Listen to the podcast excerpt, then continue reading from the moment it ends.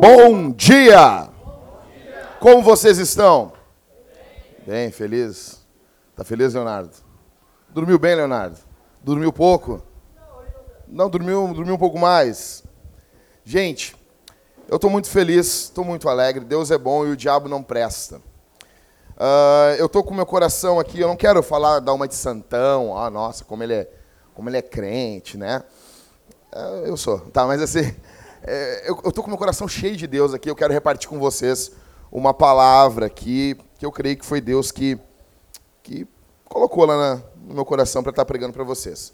Uh, eu, eu venho basicamente falando em alguns domingos sobre missão aqui na igreja. E isso, por um lado, é bom. Mas, por outro lado, às vezes levanta no nosso meio aqui, pode levantar a falsa ideia que nós só temos valor quando nós fazemos algo.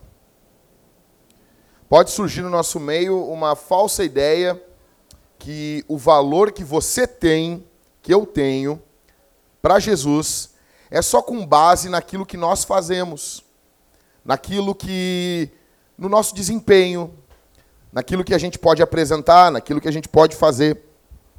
E isso é uma ideia falsa. Isso é uma ideia totalmente errada. Você não tem o valor para Deus com base naquilo que você faz, com base no seu desempenho. Isso é falso moralismo. O seu valor está depositado em quem Jesus é e o, e o que Jesus fez. Naquilo que Cristo fez. E muitas vezes nós estamos envolvidos no meio de tantas angústias, tantas tristezas, viemos para o culto, o pastor fala sobre missão, que nós somos missionários na cultura que nós estamos envolvidos, e isso é verdade. Mas isso não quer dizer que as tuas dores, que as tuas angústias estão ocultas para Deus e que Deus não está atento às coisas que você vem passado. O nosso Deus não é um carrasco. O nosso Deus não é um, uma pessoa babando, louca para nos trucidar, para arrebentar com a nossa vida. Não. Eu quero que você, primeira coisa que você tenha em mente aqui essa manhã é que Jesus é bom. É que Jesus é bom. É que Jesus ama você. E às vezes a gente tem quase que uma dificuldade de dizer isso. Jesus, eu vou falar de novo, Jesus ama você. Jesus ama você que está aqui essa manhã. Existe um favor de Deus em direção a você. Não por você, mas por Jesus. Não pelas tuas obras, mas por Jesus. Eu me lembro que no começo, quando a gente começou a plantação da Vintage, lá em 2013, no começo, as semanas que antecederam a plantação, eu caí numa depressão muito profunda, muito forte. Eu não saía do quarto, Raquel. E daí, eu, depois, a gente começa a igreja, e eu tenho que chegar no culto no domingo, Felipe, e falar que Jesus é bom, que Jesus está presente. E, a, e nos primeiros cultos da Vintage, eu me senti um hipócrita, porque eu não sentia aquele calor de Deus dentro de mim. Mas eu sabia que isso é verdade. Até porque a fé não é baseada no que eu sinto, no que a Bíblia testifica. Mas é bom sentir. E eu me lembro que eu vinha no culto domingo, pregava, e às vezes voltava para casa e eu passava a semana inteira trancado no quarto. Isso durou mais de um mês. Angústia terrível. Terrível, terrível. Eu me lembro do começo da plantação, e que muitas vezes eu me sentia como um lixo profissional. Porque eu tinha simplesmente que produzir, sabe? Sabe aqueles, sabe aquelas vacas leiteiras? O, o Marco está na rua ali, né, Pedro? Mas o, o, quem entende de vaca, quem já, quem já tirou leite de vaca aqui, sabe como é que funciona. E principalmente dessas vacas que são dessas empresas, né? As empresas de leite. E não importa se uma teta da vaca tá inflamada. Sim, se tu toma leite, tu toma leite com pus. Ai, que nojo, não fala isso. Sabe por que, que existe isso? Porque não importa como esteja a situação da vaca, ela tem que dar leite. Ela tem que produzir. Eu não estou aqui falando para tu ah, sentir pena de ti mesmo. Não, mas eu estou dizendo que às vezes a, nossa, a situação da nossa vida é essa. Não importa o que eu esteja passando, eu só tenho valor para a igreja, eu só tenho valor para os irmãos se eu produzir. Se eu não produzir, eu estou fora. Você já passou por isso? Você já viveu isso? Eu estou falando de verdade aqui, gente. Eu estou falando de sofrimento de verdade. Eu não estou falando de historinha, tá? Eu não estou falando de gente que às vezes é, tem uma ânsia de ser o centrinho das atenções e vive com crisezinha. Eu estou falando de problema mesmo. Estou falando de angústia. Eu estou falando de coisas assim que arrebentam a vida da gente. E às vezes a gente não quer nem falar. Você já passou por isso? Você já passou por angústias? Você já se viu em meio a angústias na sua vida? A boa notícia é que Jesus sabe que nós passaríamos por isso. Jesus não é pego de surpresa. Bonito toque, me passa depois. Isso aí, é, é, é bonito, seu toque estilo culto. Uma vez eu estava num, num, num, culto e começou a tocar o, numa reunião de obreiro. E começou a tocar o toque do Grêmio, cara. Imagina, reunião de obreiro na Assembleia de Deus. Um dos pastores ali tinha um toque do Grêmio no celular. Imagina aquela Aí foi falando assim. O cara foi apertando o celular.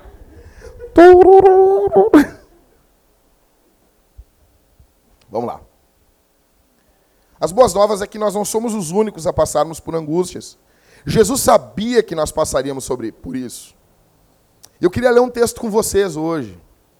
E eu queria ficar nesse texto com vocês, que está no Evangelho de Lucas. E eu ainda vou pregar, talvez a gente comece isso em menos de um ano, pregar todo o Evangelho de Lucas. Vamos ficar dois anos só no Evangelho de Lucas. Mas vamos fazer ainda, vamos dar um, vamos dar um, um aperitivo hoje aqui. Lucas capítulo 8. E eu quero que você preste atenção nesse texto. Lucas capítulo 8, verso 40.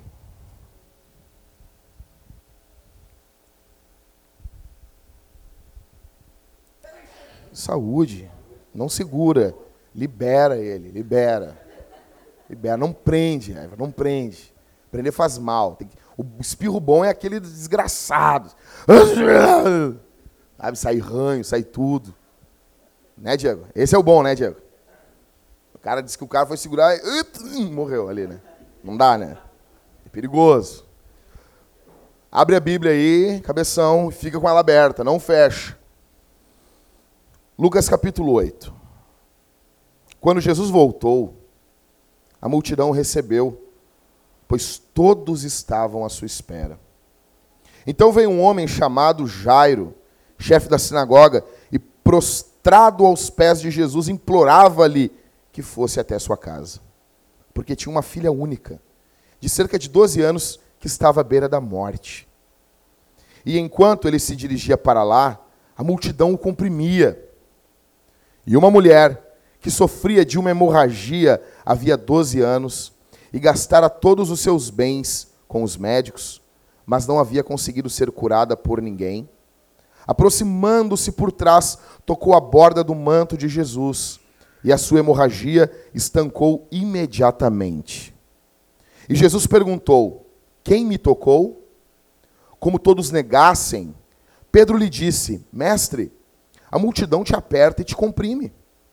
Mas Jesus disse: Alguém me tocou, pois percebi que saiu poder de mim.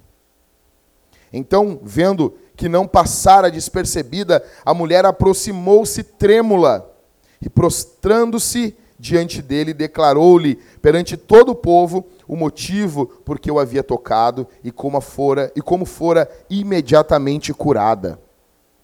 E ele lhe disse: Filha, a tua fé te salvou, vai em paz. Enquanto Jesus ainda falava, alguém da, da casa do chefe da sinagoga veio avisar: A tua filha já está morta, não incomodes mais o mestre. Ouvindo, porém, Jesus disse a Jairo: Não temas, crê somente, e ela será curada.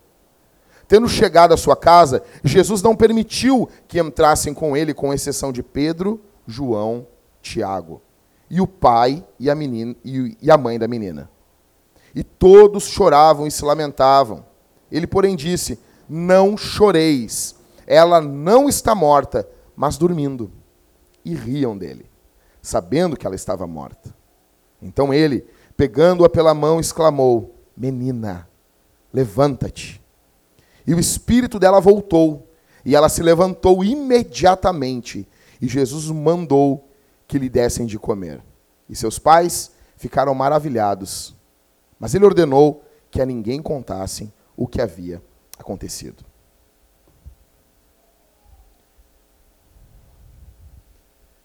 Esse texto mostra a angústia de pessoas, gente real como você e como eu. Esse texto mostra as angústias da vida, problemas reais, gente de verdade, gente diferente que não se conhece.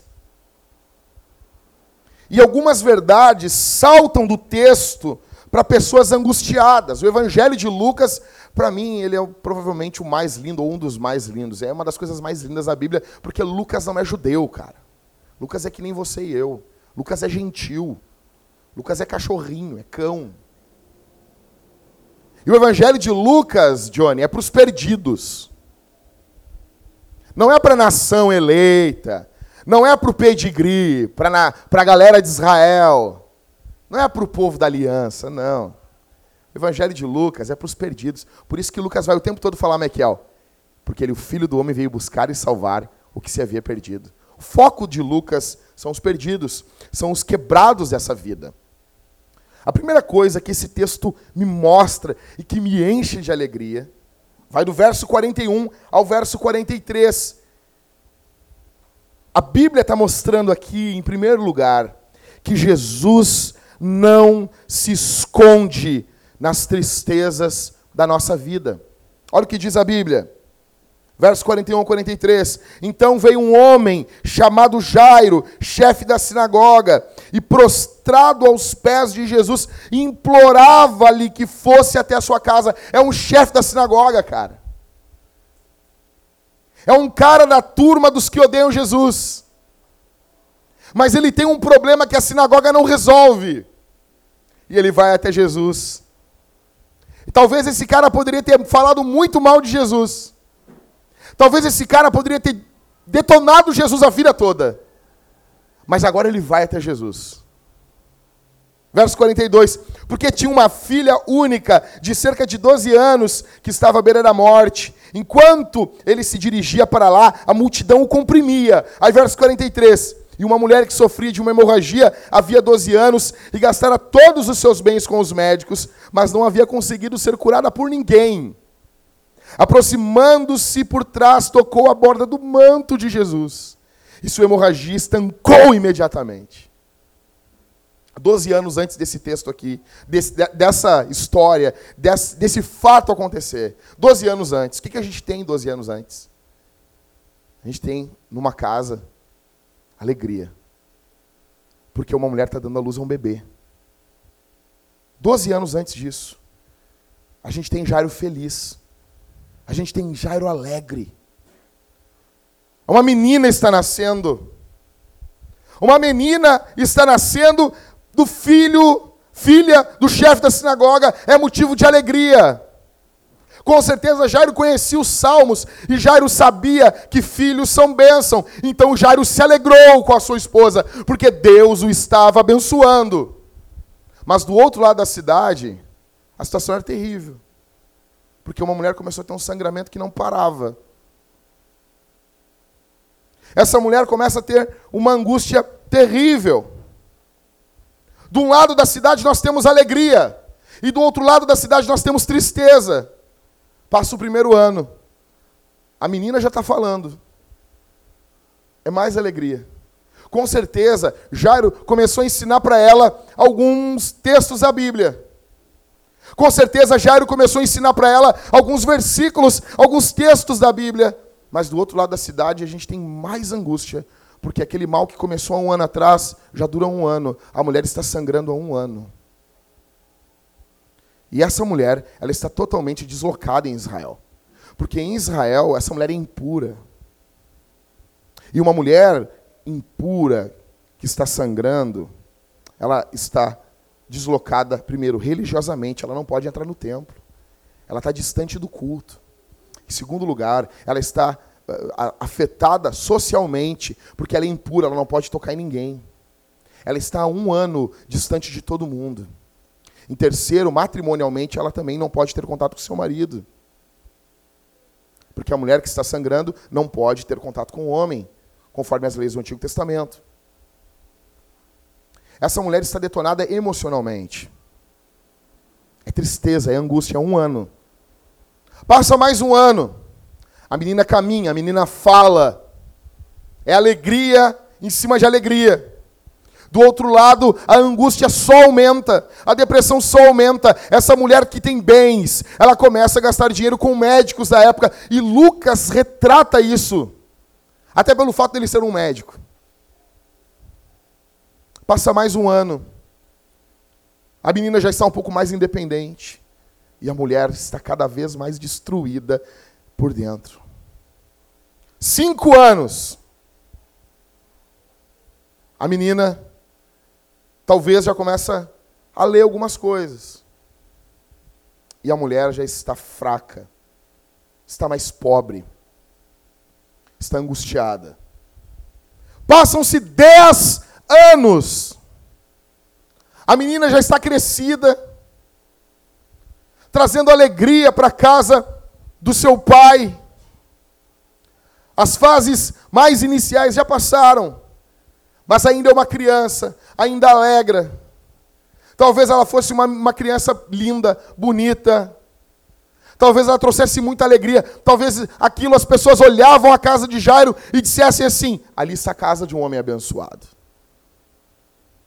E aquela outra mulher do outro lado da cidade está há 10 anos sem ter contato com o marido, sem ter contato com o próximo, sem ter contato com o culto e destruída emocionalmente. As pessoas olham para ela e chamam ela de impura.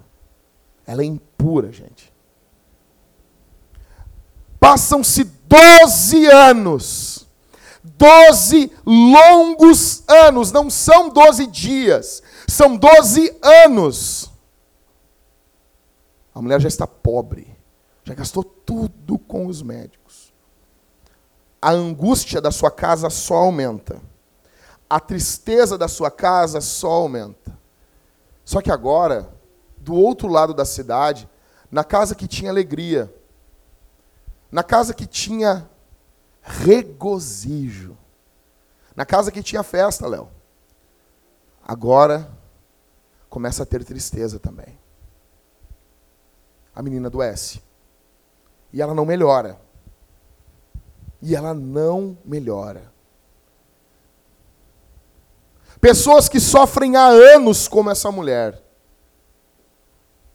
E pessoas que recém estão começando a sofrer. E daqui a pouco a doença começa a ficar muito séria, ao ponto desse pai se ajoelhar desesperado aos pés daquele que provavelmente ele atacava e acusava. Ele é o chefe da sinagoga. A doença dessa menina não, não é algo muito simples, não. É algo que quebra o orgulho desse pai. Duas histórias distintas, duas histórias distantes, duas histórias diferentes, duas histórias de pessoas que não se conheciam. Mas uma coisa elas possuem em comum: elas encontram Jesus elas se cruzam com Jesus. Jesus.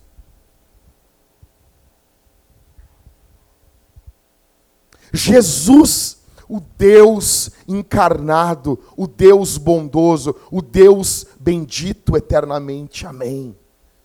O Deus que se fez homem e veio aqui e experimentou as nossas dores, experimentou as nossas angústias, experimentou as nossas tristezas, experimentou as nossas mazelas.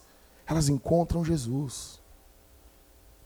Essas duas pessoas encontram Jesus. Quem você é aqui essa manhã? Quem é você? Alguém que sofre há muito tempo?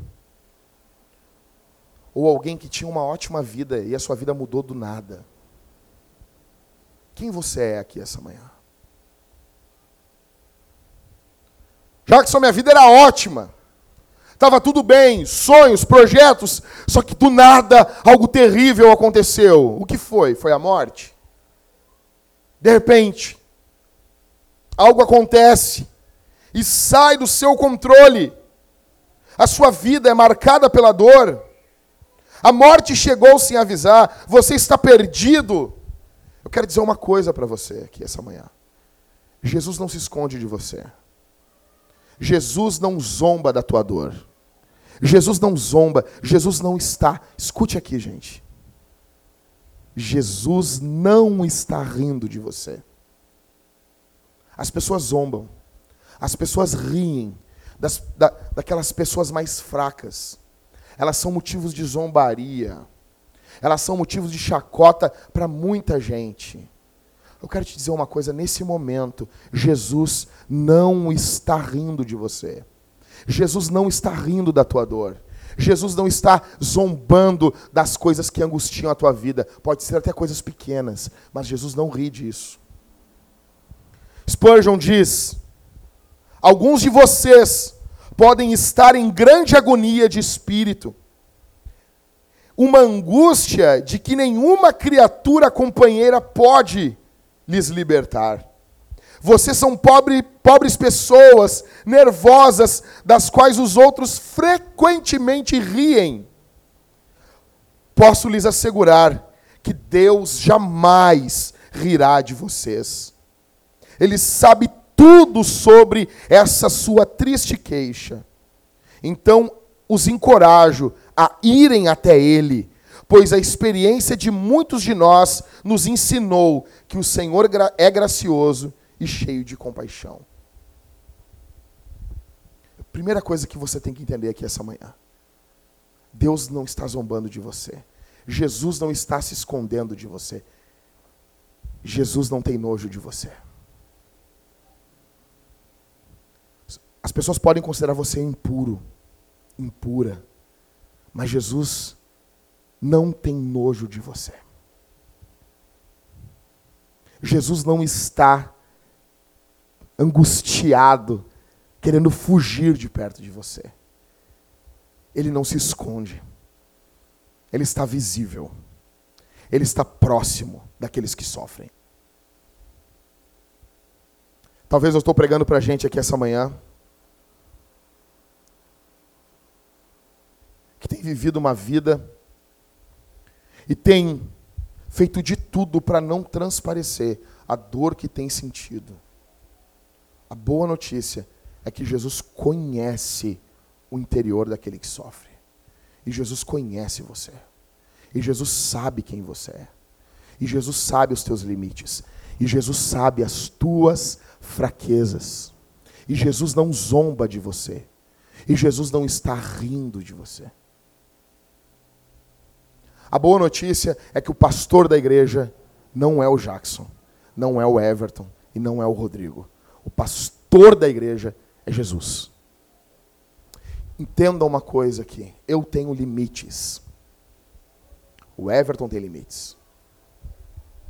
Acontecerá, escute isso. Vai chegar o dia, se isso já não aconteceu, isso vai acontecer. Em que você vai me procurar e eu não vou entender você. Porque eu tenho limites. Eu não vou entender todo mundo. O Everton não vai entender todo mundo, porque nem você entende. Vai ter momentos que talvez eu possa até desprezar você, que o Everton pode um dia vir a desprezar você, o Rodrigo a mesma coisa. A boa notícia é que Jesus não faz isso. É que Jesus não é limitado como eu e como Everton e como Rodrigo. A boa notícia é que o pastor da tua vida mesmo é Jesus. É Jesus. Em primeiro lugar, que você tem que levar para casa e dormir pensando nisso. Jesus não está escondido de você. Jesus não está escondido da tua dor. Em segundo lugar, O que eu aprendo nesse texto está no, do verso 43 ao verso 48. Nós precisamos tocar em Jesus.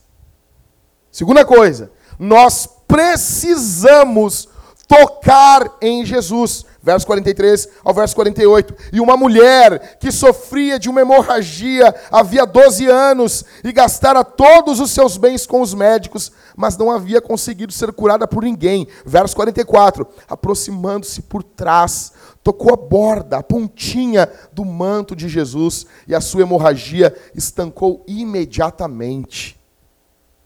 E Jesus perguntou: Quem me tocou? Como todos negassem, Pedro lhe disse: Mestre, a multidão te aperta e te comprime. Parece que Pedro está falando assim: Jesus, você está tomando muito sol na moleira, né? Não, não, não, peraí. Imagina só. Imagina a multidão.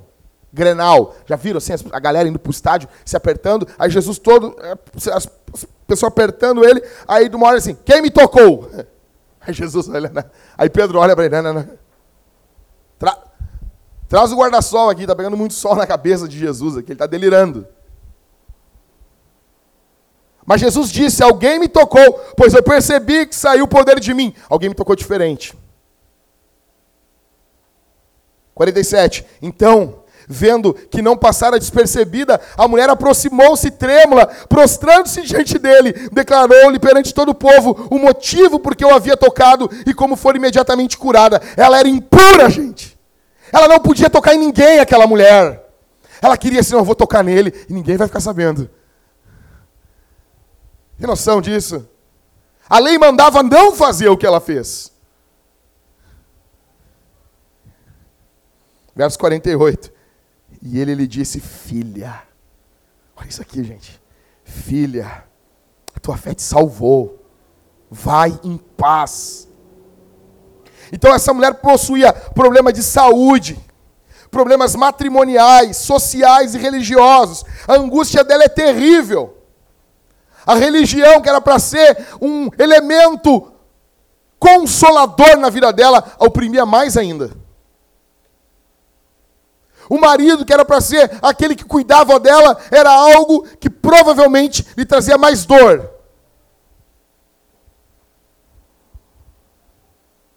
A boa notícia é que muitas vezes as angústias da nossa vida nos conduzem a Jesus. Se essa mulher não tivesse tido esse problema, Diego, ela nunca teria ido até Jesus. Jesus é a resposta ao nosso sofrimento. E muitas vezes nós aqui, que estamos aqui, você é como essa mulher. Você tenta tudo, tudo, tudo menos Jesus. Você tem uma angústia terrível na alma e você tenta tudo durante anos e anos, você perde tudo, mas você não recorre a Jesus. Foi o que essa mulher fez. A questão é que muitos, se não me engano, é Hernandes Dias Lopes que diz isso, muitos comprimem Jesus, poucos tocam em Jesus. Tem muitas pessoas ao redor de Jesus aqui. Hoje de manhã no Brasil, nós temos muitas pessoas ao redor de Jesus. Muitas pessoas enchendo as igrejas hoje. Muitas pessoas ao redor de Jesus. Mas poucos se apropriam de Jesus. Mas pouquíssimos tocam em Jesus como a única esperança de suas vidas. As angústias da nossa alma as dores, as doenças, aquilo que nós perguntamos, por que comigo, meu Deus? Servem para nos conduzir até Jesus.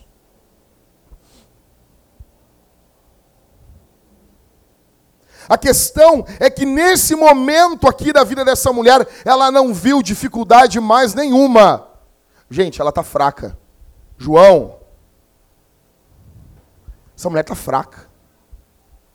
Essa mulher, você imagina uma mulher tendo um, const, uma, um constante sangramento durante 12 anos. Não para. Ela está fraca. Ela está angustiada. E tem uma multidão comprimindo Jesus. Só que ela disse: Eu vou tocar em Jesus. Eu vou tocar nele. Eu vou tocar em Jesus. Essa mulher não via dificuldade. Escute aqui. O nosso grande problema é que nós colocamos dificuldades e dificuldades de irmos até Jesus. Não colocamos dificuldades em outras coisas na nossa vida. Gastamos tudo que nós temos. Nos dedicamos a tudo na vida. Mas quando envolve Jesus, nós vemos muita dificuldade. Escute aqui essa manhã. O desespero faz com que nós venhamos a recorrer a Jesus sem ver dificuldades. Você quer ver uma pessoa que ama Jesus?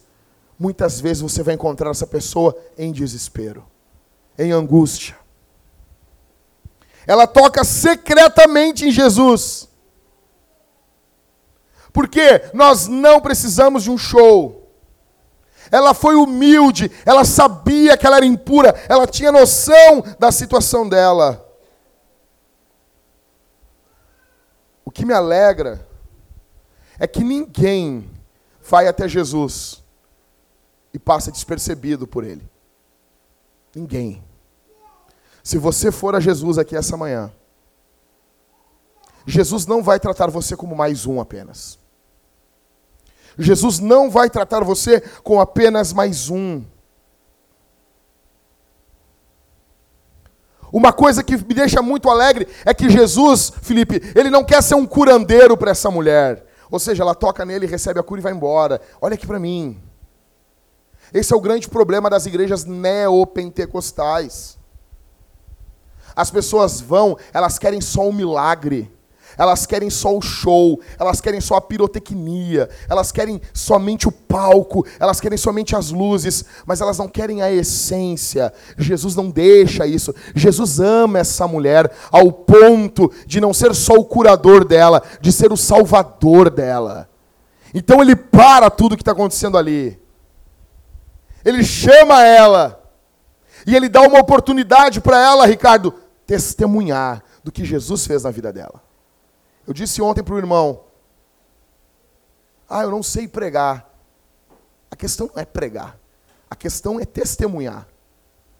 A Bíblia não chama você para ser um pregador, a Bíblia chama você para ser uma testemunha.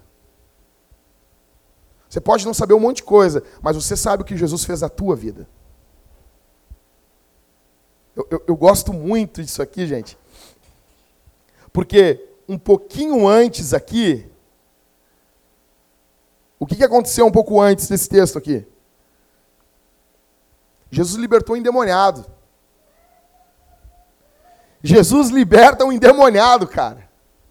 Esse cara está possesso de demônios. Aí Jesus, esse cara tá, olha só, Aline, ele é um endemoniado. Está estribuchando. Demônio mesmo, não os da Universal, os demônios de verdade, tá? Não aqueles de brinquedo da Universal lá. Você já viu gente endemoniada? Eu já. Demoniado. Jesus expulsa aqueles demônios daquele cara.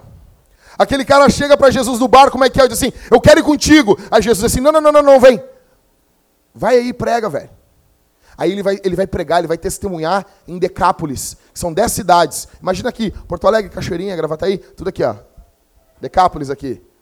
Até hoje tem monumentos em homenagem a esse gadareno. Ele plantou diversas igrejas. Se perguntassem para ele, Mariane, assim, ah, explica para mim aí sobre a doutrina da Trindade, talvez ele não soubesse explicar no primeiro momento. Se perguntassem para ele assim, me explica agora aí sobre a encarnação de Jesus, sobre a união hipostática, sobre a cognoscibilidade de Deus, atributos comunicáveis e incomunicáveis de Deus, ele dizer, não sei, é uma marca de tênis. É um novo videogame? Eu não sei. Tá, mas o que que tu sabe? Eu sei que Jesus mudou minha vida. Eu sei que Jesus transformou minha vida. Cinco minutos antes, Daniel, o cara é um endemoniado. Cinco minutos depois, ele é um missionário. Tem noção disso? Jesus dá oportunidade também para essa mulher. Agora falar isso, Guilherme. Ou seja, alguém me tocou. Tu não passa despercebido para mim, mulher. A multidão está tocando em Jesus. A multidão está comprimindo ele. Mas ele conhece cada um Cada um na sua particularidade. Ele nos olha como povo, mas também nos olha como indivíduos. Quais são as dores que você tem aqui essa manhã? Eu pergunto se isso te impulsiona até Jesus. As tuas angústias servem para te levar aos pés de Jesus? Quando você está sofrendo, você quer dar um tempo de Deus? Não, eu não estou bem, hoje eu não vou na igreja. É a mesma coisa de eu estou com fome, então eu não vou comer. Eu estou doente, então não, não, não, não, não vou no hospital hoje.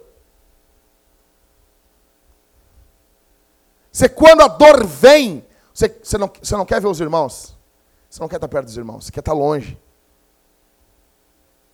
É assim contigo? Jackson, o que, tem a ver a igreja com isso? A igreja é o corpo de Cristo na terra, meu irmão.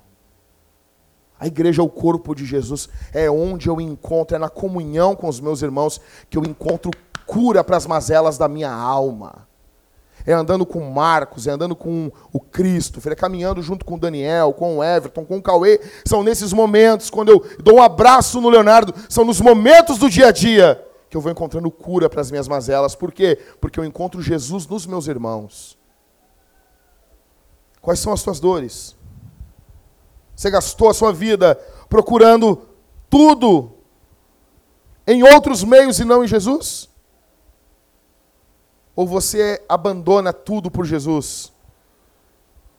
Jesus, eu quero saber aqui de vocês, Jesus é a única esperança para a tua vida? Jesus é a única esperança para você?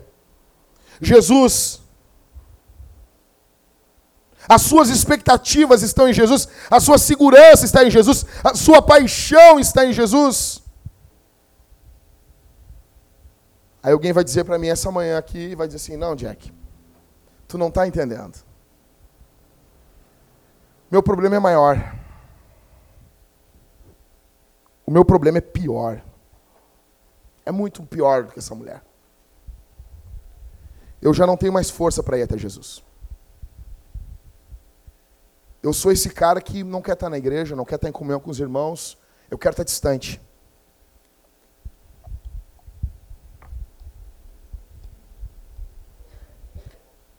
Eu quero estar longe. Eu não tenho mais força, Jackson. Essa mulher passou 12 anos por isso, mas ela ainda tinha um restinho de força. Ela ainda tinha um restinho de força. E você não quer admitir isso. Porque é feio, né? Pô, uma mulher 12 anos sangrando, Leonardo, foi até Jesus. Talvez tem gente aqui essa manhã. O coração está quebrado, está angustiado, está destruído, está moído e você não tem forças de ir até Jesus. A boa notícia e o que quebrou o meu coração enquanto eu li esse texto é que Jesus toca a gente quando a gente não consegue tocar nele. Versos 49 ao 56. Leia comigo, Ricardo. Enquanto Jesus ainda falava, alguém da casa do chefe da sinagoga veio avisar: A tua filha já está morta. Não incomoda mais o mestre. Ou seja, larga Jesus. Esquece. Imagina. Imagina isso, cara. Olha o trato desse cara. Olha o carinho desse cara. Tua filha já. Olha o jeito que ele dá notícia, Bel. Olha o jeito que ele fala. Tua filha já está morta, não incomoda mais Jesus. Ouvindo, porém, Jesus disse a Jairo: Não temas, não tenha medo. As angústias da vida, Daniel, Jesus tem uma palavra para nós. E ele sempre diz: Não tenha medo. Não temas, Jairo. Não temas, eu sei do que está acontecendo. Eu estou no controle, eu estou dominando, eu estou regendo tudo isso. Ela vai ser curada. 50, verso 50, 51. Tendo chegado à sua casa, Jesus não permitiu que entrassem com ele. Ele não queria chorro. Com exceção de Pedro, João, Tiago, o pai e a mãe da menina. Todos choravam e se lamentavam. Aí Jesus diz, né? Não choreis, ela não está morta, mas dormindo.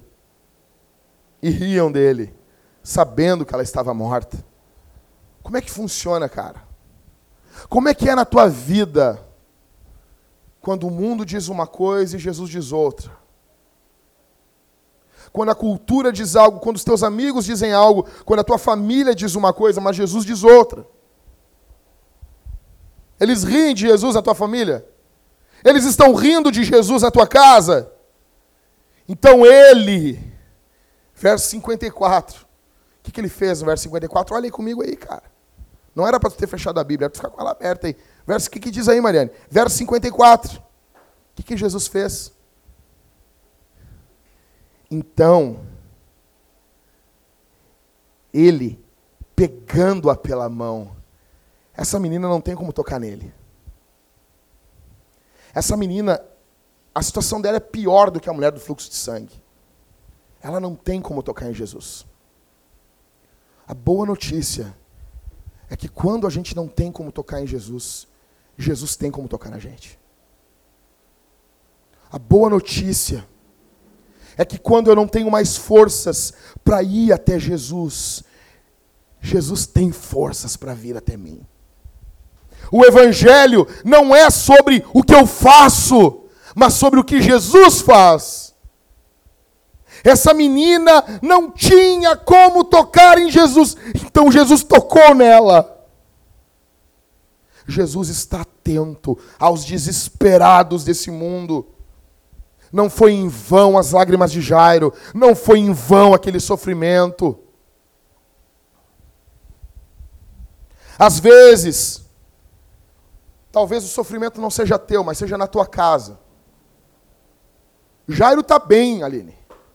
Jairo está tranquilo, mas a filha dele não está. E isso destrói Jairo. E isso angustia Jairo. Jairo é um rico. Mas ricos também precisam do Evangelho. Jesus é o Deus que vem trazendo esperança para o nosso desespero. Jesus é o Deus que vem trazendo alegria para o nosso choro. Jesus é o Deus que vem trazendo palavra de vida para a nossa morte. Jesus é o que vem trazendo ressurreição para as nossas dores angustiantes. Nós podemos ter certeza aqui nesse texto também, que quando Jesus caminha com a gente, nós podemos ter certeza que ele se importa com a nossa dor. Ele está indo junto com Jairo, cara. Ele disse: Fica tranquilo, Jairo. Eu estou aqui. Eu estou aqui. Eu estou aqui. Jesus está com você. Jesus está caminhando a jornada da tua vida junto com você. Você se preocupa com isso? Isso é importante para você? Que Jesus esteja com você?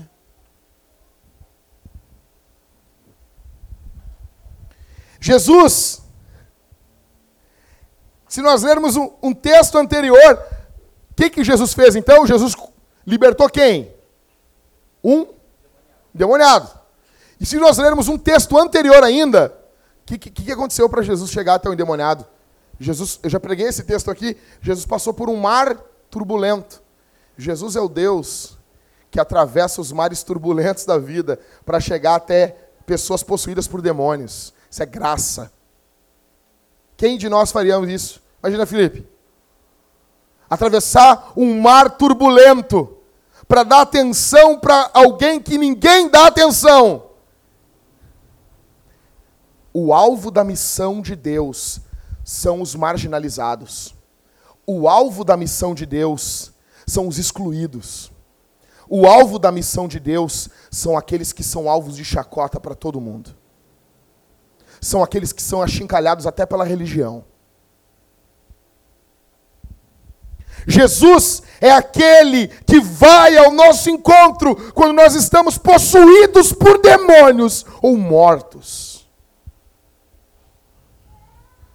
Convido você a olhar Jesus aqui na Escritura, a olhar para esse texto. Outra coisa boa que eu vejo aqui, sabe o que, que é? É que os imprevistos da vida não mudam a rota de Jesus. Ou seja, Jairo chega, Mariane, Jairo chega, ele consegue chegar em Jesus, Cauê. Ele chega ali. Aí Jesus ouve ele. Aí Jesus começa a caminhar em direção a ele. Aí do nada, Daniel, essa mulher louca. Eu fico imaginando Jairo. Tá louco, cara. Essa mulher louca.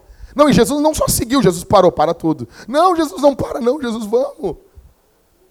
Os imprevistos da vida, os imprevistos do homem não frustram os planos de Deus.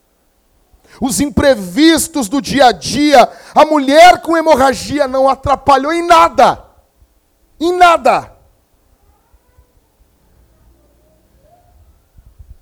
Você fica angustiado quando você vê pessoas próximas de você recebendo a atenção de Deus antes de você? Fica imaginando assim, João, Jesus ali dando atenção para aquela mulher e Jairo olhando. Pô, mas eu cheguei antes. Eu pedi antes. E eu não vim secretamente, eu me ajoelhei diante dele. Eu orei. Eu paguei o preço religioso.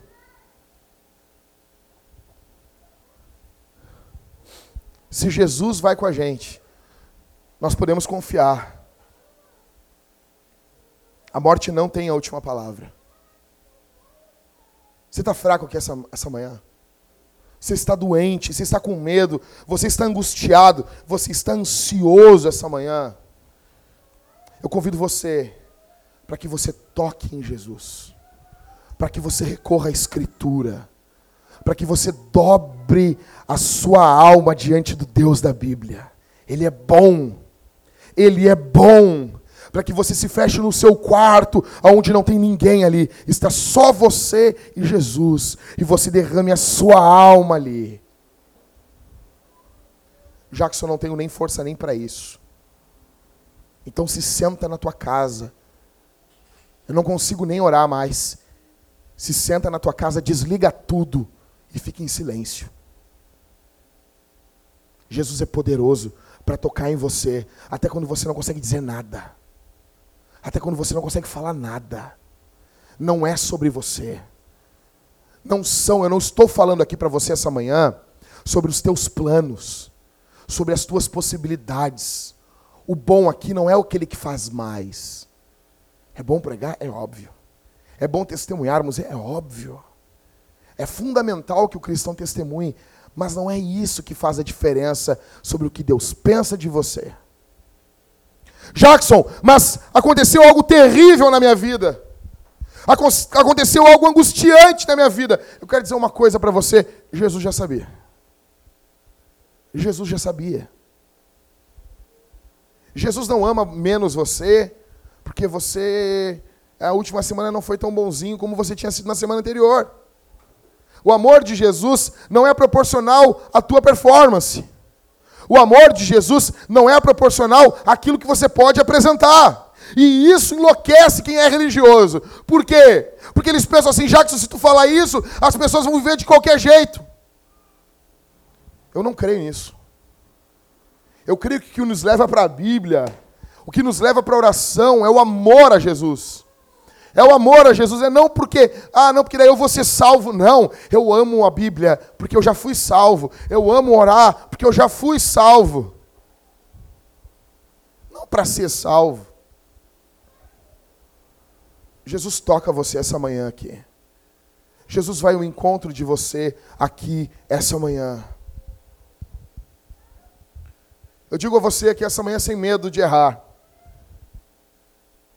se você não crer em Jesus, se você não colocar suas esperanças em Jesus, toda a sua suas expectativas em Jesus, você fracassará. O maior pecado do homem é a incredulidade. Incredulidade é isso, é colocar esperanças em outras coisas que não é Jesus. É colocar em as nossas maiores os nossos maiores anseios as nossas maiores alegrias em qualquer coisa ou pessoa que não seja Jesus. A boa notícia é que Jesus colocou sempre a alegria dele em Deus. Como assim, Jacques? Mas Jesus é Deus. Sim. Jesus é o Filho de Deus, é o Deus encarnado. E ele, como Deus, homem, colocou sempre as suas alegrias em Deus, o Pai. Então você e eu, que passamos a nossa vida toda, colocando de vez em quando, porque a nossa vida não é assim, Felipe, uma vida reta, crendo, eu sou crente. O, o, o, tio da Thalita, que é quase como o pai dela, que criou ela, ele é pastor de igreja, e eu nunca vou me esquecer de uma coisa que ele me disse. Ele disse assim, Jackson, a oração, nós estamos diante de Deus quando oramos por causa de Jesus. Mas, se fosse por nós, a oração é um constante entrar e sair da presença de Deus. Ou quando tu ora, tua mente está o tempo todo focada em Deus. Não é assim, vai orar, Felipe. Aí quando vê, já pensa num outro negócio. Nossa, eu estou pensando aqui agora no novo hambúrguer que eu quero fazer. Aí ele fala, não, não, não, Deus, me perdoa, Senhor. Não. Aí já volta a pensar, focar no Senhor de novo. Aí quando vê, já pensa assim, não, mas bah, amanhã eu tenho que pagar uma conta que a Raquel mandou. Não, não, não, Jesus, me perdoa. Agora estou orando, pomba. Pomba, Felipe, eu estou orando. Daí daqui a pouco já muda de novo. E daqui a pouco, não, eu tenho que. Ai, amanhã vai ser difícil, porque amanhã vai estar lotado o restaurante. E deixa. Não, Jesus, eu estou orando, Jesus. Não é assim? A vida nossa é assim, gente. Estou falando para gente aqui que há um ano atrás estava, ó, vê as lembranças no Facebook lá. Não, eu estava bombando um ano atrás. Eu estava, ó. Tinha, eu estava bombando, cara. O que, que aconteceu comigo nesse último ano? A nossa vida é assim, cara. A boa notícia é que a vida de Jesus não foi assim. Se estamos em Cristo, o mérito dessa vida perfeita vem para nossa conta.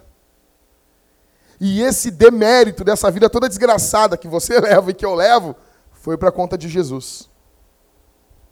Tá, mas então eu vou seguir vivendo essa vida desgraçada, Jackson? Não, a boa notícia não é só Jesus. A boa notícia é que o Espírito Santo trabalha na vida da gente para ir fazer a gente ficar cada vez mais parecido com Jesus. Por que isso, Jackson? Para a glória de Deus Pai. Você quer isso aqui essa manhã? Você deseja isso essa manhã? Você deseja isso? Isso é o desejo da sua alma? Isso encerra como? Em missão. Porque tudo encerra em missão. Tudo encerra em missão. Jesus fala para essa mulher não falar nada. A gente já viu que ela não obedeceu. Gente, toda a cidade da região ficou sabendo disso. As obras de Deus devem ser proclamadas. Aquilo que Deus está fazendo. Você tem que sair daqui. Você tem que ir no palco da internet e dizer o que Deus está fazendo na tua vida. Não para se aparecer. Se eu sou um pecador. E também não para se aparecer. Eu sou o pior dos pecadores. Isso é título de Paulo, não é de você, tá? Tem muita gente que fala isso para quer se aparecer até como é o pior. Não, eu sou o pior. Não, pastor, eu sou, beleza. Eu não sou. É, tu é, troca contigo aí. Saúde. Quando as mulheres começam a espirrar é porque o, o ar tá bom. Então, gente, a boa notícia essa manhã é Jesus. Imagina com nós aqui. Imagina essa manhã aqui. Se você recorrer a Jesus. Se você esquecer agora tudo aquilo que você tentou a vida toda. Você tentou tanta coisa. Por que você não tenta Jesus? Você colocou sua esperança já em tanta coisa, em tantos métodos. Por que você agora descansa? Não, eu estou em Cristo. Eu sou isso aqui, mas agora estou nas mãos de Deus. E Deus faz o que Ele quiser comigo. Como dizia Lutero, a fé que salva é a fé que se lança em Deus para viver ou para morrer. Lutero dizia que ainda que Jesus fosse em direção a ele com uma espada na mão, ele correria em direção a Jesus. Ele não correria na direção oposta, porque ele sabe que Jesus não quer o mal dele. Imagina Jesus vindo em direção a você com uma espada. E você confia, Ele é bom. Ele é bom. A sua misericórdia dura para sempre. Ele é bondoso. Ele é gracioso para os maus. Ele é perdoador. Ele é, ele é dadivoso. Ele dá os seus dons, sua graça, ele se dá por inteiro, porque Deus amou o mundo de tal maneira que deu o seu Filho para que todo, todo aquele que nele crer, todo aquele que confiar, todo aquele que colocar as suas esperanças, as suas alegrias, as suas expectativas no Filho, não pereça, mas tenha a vida eterna. A boa notícia essa manhã é Jesus. Você não tem outra boa notícia. Isso é uma notícia. Isso não é apenas um fato histórico. Isso é uma notícia. Vamos ficar de pé, igreja.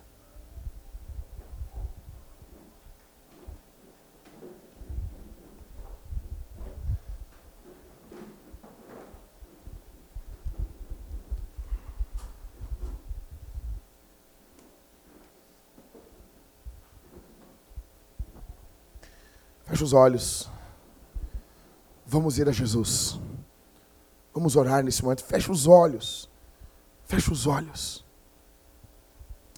Pai nosso, amado Salvador, Deus de Deus, luz de luz, Todo-Poderoso, bendito, eterno, nós recorremos ao Senhor nesse momento. Nós vamos a Ti nesse momento. E nós te pedimos, seja conosco, Senhor. Perdoa pecados aqui. Olha para nós, Senhor. Olha para nós, Senhor. Olha para esse meu irmão que sofre. Olha para essa minha irmã que está angustiada, está quebrada Olha para essa família que vive um caos, que vive uma vida de angústia, de tristeza. Olha para essa família que sofre, Senhor. Olha para essa família. Estenda a tua mão. Toca o teu povo. Toca o teu povo, Senhor.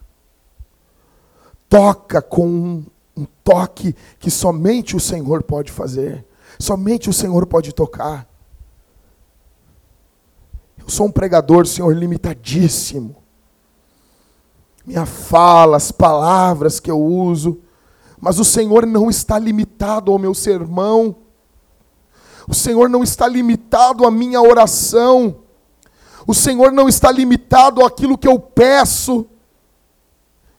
Porque ainda que, tem pessoa, ainda que tenham pessoas aqui essa manhã que orem, outros já estão como aquela menina que já nem ora mais, que já nem pede mais, porque estão mortos. Mas o Senhor Deus pode tocar. O Senhor Deus pode salvar. O Senhor Deus pode transformar. Nós te adoramos e nós te bendizemos. Obrigado por tudo, Senhor. No nome de Jesus.